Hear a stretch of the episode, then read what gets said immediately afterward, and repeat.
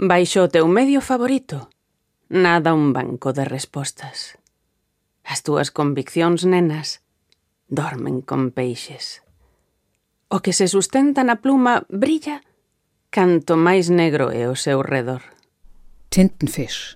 In deinem liebsten Medium schwimmt ein Schwarm von Antworten. Deine kindlichen Überzeugungen schlafen mit Korallen und Fischen. Der Tintenbeutel voll Sepia leuchtet, je schwärzer das Meer. Du zumindest verwendest die Tintenstrahlen mit mehr Talent. Durchsichtige Algen heften sich an molluskenhaftes Motiv. Die Scham ist ein Tintenfisch. Wenn er sich ängstigt, wird er vollkommen dunkel und hat zu viele Beine. Bueno, os calamares e, e os escritores e as escritoras temos moito máis en común. Tintenfische und Schriftsteller und Schriftstellerinnen, wir haben mehr gemeinsam, als man so denkt. Es gibt solche, die sich mit der Tinte verteidigen und andere verstecken sich dahinter. Und es geht auch um eine gescheiterte Liebe, die entkommen und entschlüpft ist, genau wie ein Tintenfisch. Die Liebe zur Lyrik hat Yolanda Castagno schon als kleines Mädchen entdeckt.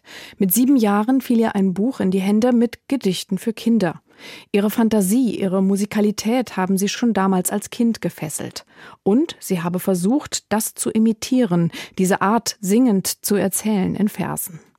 Heute habe sie das Glück, dass sie mit ihren Gedichten die Welt bereisen könne, sagt Castagno. Von Indien über Japan oder Kenia, häufig reise sie auch in die Länder Lateinamerikas. Aber die erste Reise sozusagen für sie war von Klassenraum 3a nach 3b, wo sie ihren Mitschülern ihre Gedichte vortragen durfte. Mit 17 Jahren veröffentlichte Castagno ihren ersten Gedichtband. Bei all ihrer Liebe zu Klang oder Rhythmus, Yolanda Castagnos Gedichte haben auch politische Aussagen. In ihrem jüngsten Werk Materia geht es unter anderem um das Dasein als Frau, um Familie, um Mutterschaft. Wie sie selbst sagt, ist ein Großteil des Diskurses in Materia nicht freundlich, kann sogar als unangenehm empfunden werden. Für Yolanda Castagno beruht Poesie auch auf dieser Haltung, überkommene Wahrheiten oder Meinungen aus zweiter Hand in Frage zu stellen. Castagno, die sich bewusst dagegen entschieden hat, Mutter zu sein, verabschiedet sich in einem Gedicht von einer imaginären Tochter. Non chegarei a, also ich werde niemals. Non chegarei a levarte da man. Nin ti te agarrarás a miña. Non che abrirei a persiana a mediodía os domingos. Non me arrincará da cama ningunha emerxencia co teu rostro. Non chegarás a murcharme a pel. Nunca deterás a miña viaxe.